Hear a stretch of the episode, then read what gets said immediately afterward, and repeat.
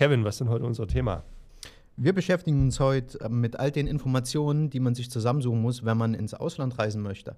Es gibt Reisehinweise, Sicherheitshinweise, Reisewarnungen. Wo finde ich diese und vielleicht auch, wonach entscheide ich mich, wo ich hinreise? Kevin, vielen Dank. Ich bin sehr gespannt. Ich auch. Ladies Ich and auch. gentlemen, may I have your attention, please? Please remain seated with your seatbelt securely fastened anytime the seatbelt light is on. Herzlich willkommen beim Podcast von fluege.de, der Podcast für alle, die demnächst in ein Flugzeug steigen oder per Flugzeug verreisen wollen. Wenn ihr Flüge suchen und buchen wollt, dann geht ihr auf unser Portal www.fluege.de. Hier gibt es allerdings Informationen und Inspirationen für Reisende rund um das aktuelle Geschehen im Flugmarkt auf die Ohren. Viel Spaß!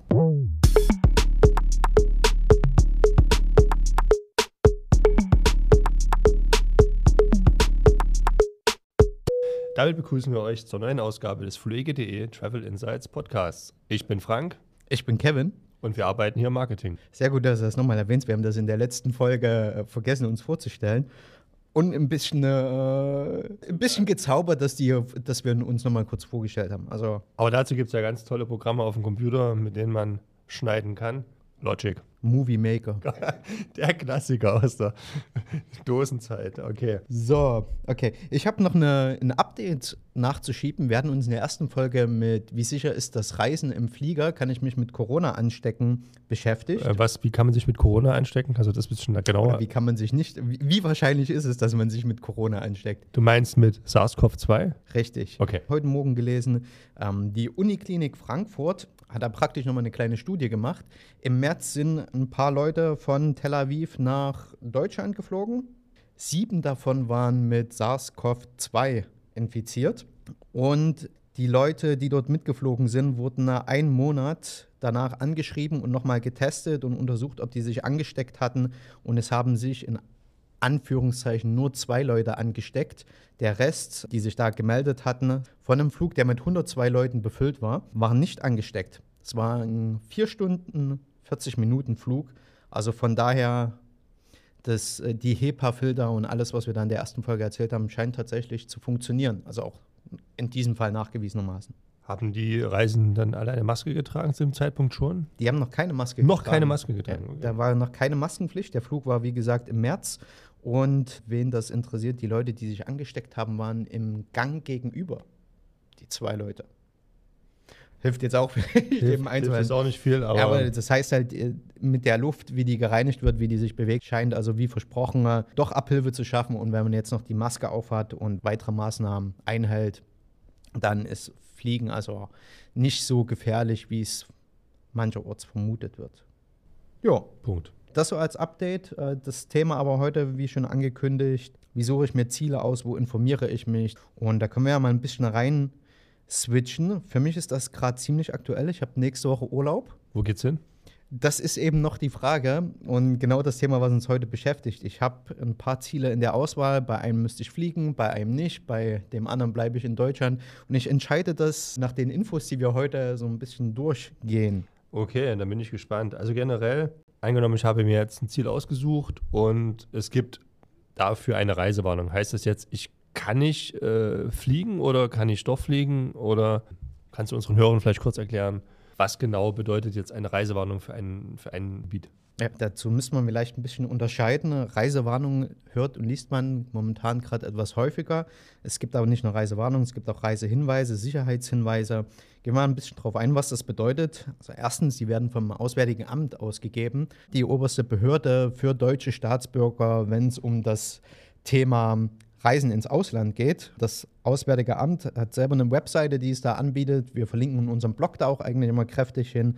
Dort findet man zumindest die offiziellen Informationen. Und das Auswärtige Amt gibt ähm, mehrere Informationsarten raus. Das eine sind Reisehinweise. Gibt es eigentlich zu jedem Land. Da geht es darum, brauche ich zum Beispiel eine spezielle Impfung, wenn ich nach Südostasien möchte. Oder ein spezielles Land, Südostasien jetzt mehr als ein Land. Oder sollte ich irgendwelche Dinge beachten, brauche ich ein Extravisum etc. pp. Also solche generellen Hinweise. Dann gibt es Sicherheitshinweise, die beschäftigen sich meistens damit, wenn zum Beispiel Wahlen im Ausland sind oder wie wir das jetzt in den USA zum Beispiel hatten, wenn es da Aufstände gibt, also wenn man vielleicht auch gewisse Gegenden meiden sollte und dann gibt das Auswärtige Amt Reisewarnungen aus, ja, dann empfiehlt das Auswärtige Amt, dass man, wenn es nicht unbedingt sein muss, dort auch nicht unbedingt hinreisen sollte. Das ist aber kein Reiseverbot. Bei uns im besten Fall, äh, viele Leute fliegen nach Istanbul, weil sie dort Familie und Co. haben.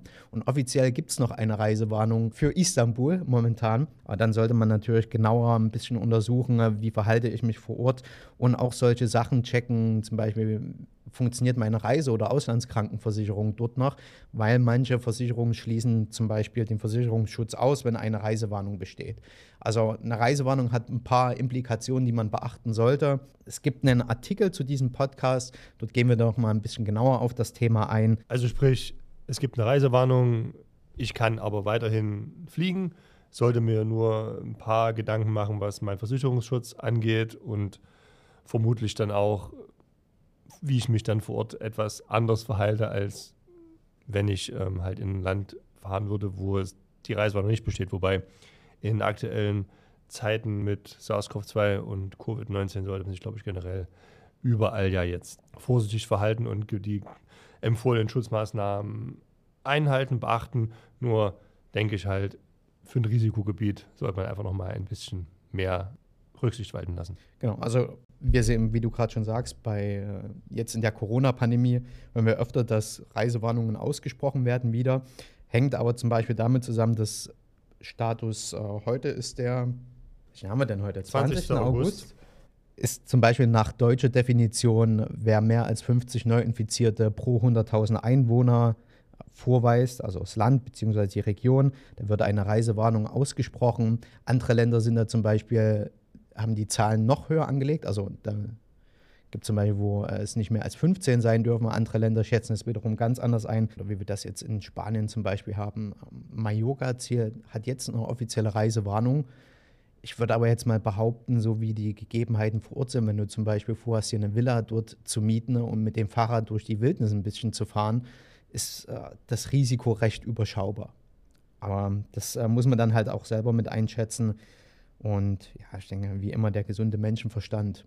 Ich denke auch, wenn man recherchiert, es gibt, äh, jedes Land hat ja auch dann sein eigenes Covid-19-Dashboard. Sprich, wenn man weiß, in welche Region man will, schaut, wie ist denn jetzt das Ansteckungsrisiko bzw. das Fallrisiko in dem jeweiligen Gebiet, wo ich hin möchte, dann denke ich, habt ihr, seid ihr da auch auf der sicheren Seite in der Vorbereitung. Ja, das Auswärtige Amt, die beste Stelle, um sich da einen Überblick zu verschaffen. Ich kann vielleicht mal kurz erzählen, wie ich das mache, weil ich habe, hatte ich das schon erwähnt, dass ich nächste Woche Urlaub habe? Ich glaube ja. Okay, und ähm, ich persönlich bin individuell für mich einzeln unterwegs. Bei mir ist das vielleicht ganz einfach und ich kann mich auch relativ spontan entscheiden. Und ich habe zum Beispiel vor oder mir kommt so in den Sinn, dass ich nächste Woche gern nach Tallinn fliegen möchte. Tallinn liegt in Estland. Bin auf die Website des Auswärtigen Amtes gegangen und da bekomme ich schon einmal ein paar Hinweise. Estland sagt, du musst in Quarantäne, wenn du aus einem Gebiet kommst, was mehr als 16 Neuinfizierte pro 100.000 Einwohner hat. Also wesentlich strenger als was zum Beispiel die deutsche Regierung vorsieht. Jetzt könnte ich da ohne Quarantäne hin und diese Zahlen werden jeden Freitag aktualisiert. So, und wenn ich jetzt für nächste Woche buchen möchte, äh, laut meinem letzten Stand sind, ist Deutschland bei 16,4 Neuinfizierten pro 100.000 Einwohner. Das heißt, ich müsste also in Quarantäne dort. Und da ich nur vorhabe, vier, fünf Tage zu bleiben, ist es für mich relativ sinnfrei. Ja, aber ich kann dann ab morgen praktisch checken. Nicht nur auf der deutschen Seite, weil so mal als Tipp, die aktualisieren relativ schnell, aber die sind nicht die schnellsten, aber die verlinken von ihrer Seite auch jeweils auf die behördlichen, öffentlichen Stellen der Ämter im jeweiligen Zielland. Dort hat man es dann äh, meistens in der Landessprache und auf Englisch. Also wenn wir nächste Woche einen Podcast machen, äh, kann sich überraschen lassen, von wo aus ich mich zuschalte. Ja. Genau, und ansonsten, ihr könnt auf jeden Fall auch recherchieren, wie sind, ist die Fallverteilung vor Ort in dem jeweiligen Land. Sucht euch dort die jeweiligen Dashboards raus, welche sozusagen äh, dann auch schon nach Regionen unterteilt sind. Und dann empfiehlt es sich halt eben auch, sich da eine Region auszusuchen, in der die Ansteckungsrate noch sehr gering ist, dann, wenn ihr dann in eine Region fahrt, die sozusagen kaum betroffen ist, dann ist es auch da deutlich einfacher, Man muss natürlich schauen, nicht jedes Land agiert dann so regional eingeschränkt mit den neuen Maßnahmen wie Deutschland. Es gibt Länder wie zum Beispiel Belgien, wo dann eben äh, wo dann neue Maßnahmen landesweit ausgerollt werden. Das heißt, auch wenn ihr in einer Region seid, die dann vielleicht weniger Fälle hat, müsst ihr dann trotzdem überall zum Beispiel eine Maske tragen, wenn das vorgeschrieben ist, weil eben in vielen Ländern keine regionalen Unterschiede gemacht werden. Du warst äh, selber vor, vor, vor einer gewissen Zeit in Belgien mit Familie. Wie, wie hast du es gemacht? Naja, im Endeffekt ähm, eigentlich genau so. Ich hatte mir tatsächlich auch eine Region ausgesucht, die war zwar, es war zwar Westflandern, was ein bisschen stärker betroffen war, aber in dem Ort, in dem ich dann war, war nicht so viel los. Allerdings hatten wir es halt auch da gehabt, dass dann, als in Antwerpen die Fälle gestiegen sind, dass dann da die Maßnahmen überall galten. Das heißt, es war in der Woche, in der ich dort war, dann tatsächlich so, dass erst äh, eine Maskenpflicht an Haltestellen und Bahnhöfen vorgeschrieben war und in Geschäften, später dann auch in belebteren Gebieten. Da wurden dann Sonderzonen eingerichtet mit Personal, was tatsächlich die Sonderzonen auch kontrolliert hat. Ein, zwei Tage später war die Maskenpflicht dann überall vorgeschrieben. Das heißt, es war dann egal, ob man sich an der Strandpromenade aufgehalten hat oder ob man auf einer Straße war. Man hat die Maske immer zu tragen gehabt. Und da ist tatsächlich auch dann die Polizei durch die Straßen gefahren mit Lautsprecherwagen und hat Leute ermahnt, die keine Maske getragen haben. Wie, wie hast du äh, das mitbekommen? Also wenn, wenn sie jetzt, die, die Lage hat sich ja bei dir etwas äh, kontrollierter dann zugestaltet oder das, das hatte sich dann ähm, tatsächlich ja, ja täglich geändert. Das heißt, dort vor Ort einfach lokale Medien checken, die, die, die gegebenenfalls die größte Tageszeitung aus der Region sich raussuchen und dann hat man da immer die neuesten Infos. Ansonsten kann es tatsächlich sein, dass man auch da Probleme bekommt, denn wenn man sich nicht informiert vor Ort, wird das keine Ausrede sein, wenn man seine Maske nicht trägt. Im schlimmsten Fall muss man dann eben dann auch damit Strafen rechnen. Äh, Das ist ein ganz guter Hinweis. Wir updaten ja bei uns im Blog immer, so von der Geschwindigkeit, wie Informationen verbreitet werden. Ja. In, in Zeitungen und Co., wenn man die Medien beobachtet, da bekommt man meistens am schnellsten die Informationen, wenn was Neues beschlossen werden sollte oder wenn zum Beispiel ab Montag eine neue Einreiserichtlinie gilt. Das jetzt nochmal als Beispiel. Das geht immer am schnellsten. Dann ähm, ist das Auswärtige Amt, die muss halt praktisch alles noch in, in offizielle Form gegossen werden. Und dann kommt man aber natürlich nicht umhin, wenn man dann sich tatsächlich für ein Zielland entscheidet, dann ist natürlich deren offizielle Stelle, also darüber kommt man über das Auswärtige Amt, die verlinken zu den jeweiligen Stellen. Und das sind natürlich äh, letztendlich die bindenden Stellen für das, was man für die Einreise wissen muss. Muss ich zum Beispiel in Quarantäne, muss ich ein Testergebnis mitbringen? Genau. Ansonsten passt auf, auch wenn ihr dann in Regionen seid, die nicht so stark betroffen sind, dass ihr halt eben auch entsprechend euch einfach an alles haltet, was vorgeschrieben ist, beziehungsweise lasst einfach den gesunden Menschenverstand walten, tragt eine Maske, haltet Abstand. Jetzt im, gerade wenn noch in den wärmeren Tagen lohnt es sich halt dann eben auch einfach mal ein Essen gehen möchte, draußen zu sitzen. Da ist einfach das Ansteckungsrisiko deutlich geringer, als man dann in einem geschlossenen Raum sitzt. Vermeidet dann eben auch unnötige Menschenaufläufe. Ähm, sucht euch einfach dann ein bisschen Ecken aus, wo nicht so viel los ist. Aber im Endeffekt, man kann trotzdem weiterhin sich entspannen, man kann sich erholen, muss eben einfach nur auf ein paar Sachen achten. Dann ist das Ganze auch einfach erträglicher. Ich denke, es ist vielleicht gerade mal die perfekte Zeit, um Natururlaub zu machen oder sich schön an den Strand zu legen. Nicht an den überfüllten Strand, bitte. Auf jeden Fall. Ein, ein Punkt, den ich gerne noch ansprechen würde, weil wir das jetzt äh, gerade im, im Fall Spanien am prominentesten haben. Wenn du dich im Ausland aufhältst, bist äh, vielleicht nach Mallorca geflogen und da gab es noch keine Reisewarnung und jetzt auf einmal wird eine Reisewarnung vom Auswärtigen Amt ausgesprochen. Das hat natürlich auch Implikationen. Man muss nicht sofort zurückfliegen. Wie gesagt, das ist kein Reiseverbot. Die, ähm, man, man, kann das für sich dann selber entscheiden. Aber Reisewarnung heißt dann in diesem Fall, dass wenn ihr zum Beispiel jetzt von Mallorca oder welchen äh, spanischen Gebiet auch immer, außer die Kanaren, die sind, äh, für da gilt keine Reisewarnung. Wenn man wieder zurückfliegt, dann gilt auf jeden Fall die Testpflicht. Hört da gerne nochmal in unserem Podcast Nummer 2 rein. Also dann solltet ihr euch auf jeden Fall testen lassen. Kostet auch nichts, wenn ihr zurückkommt und innerhalb von 72 Stunden das Ganze macht. Ja. Ist auch für euch dann für die Sicherheit und auch für die eure Mitmenschen doch sehr wichtig, dass ihr euch dann testen lasst. Und natürlich eben auch bis zum Testergebnis zu Hause bleibt, nicht rausgehen und dann kann ja das Leben ganz normal weitergehen. Es gilt Quarantäne, bis das Testergebnis da ist. Genau. In der Hoffnung, dass es nicht wie in Bayern funktioniert und du äh, länger darauf warten musst.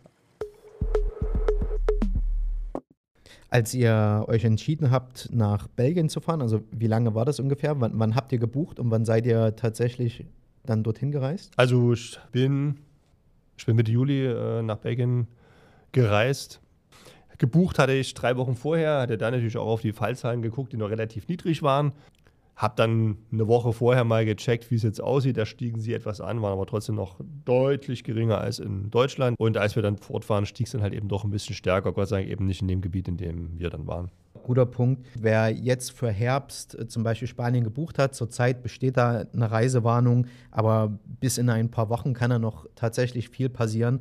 Also von daher nicht allzu verrückt machen. Auch wer sich jetzt für ein Zielland entscheidet, das jetzt, ich sage mal, relativ einfach für deutsche Staatsbürger zu bereisen ist, ja, und wenn da in der Zwischenzeit doch nochmal Verschärfungen von den Ländern auferlegt werden, nicht allzu verrückt machen.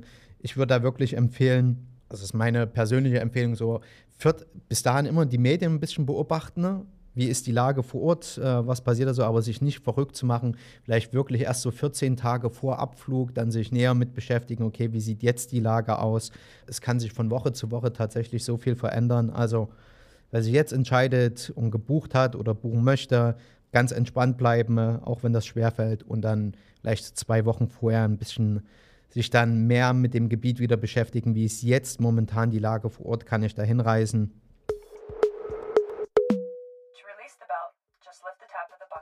Ja, vielen Dank fürs Zuhören. Bleibt weiter dran, wir freuen uns.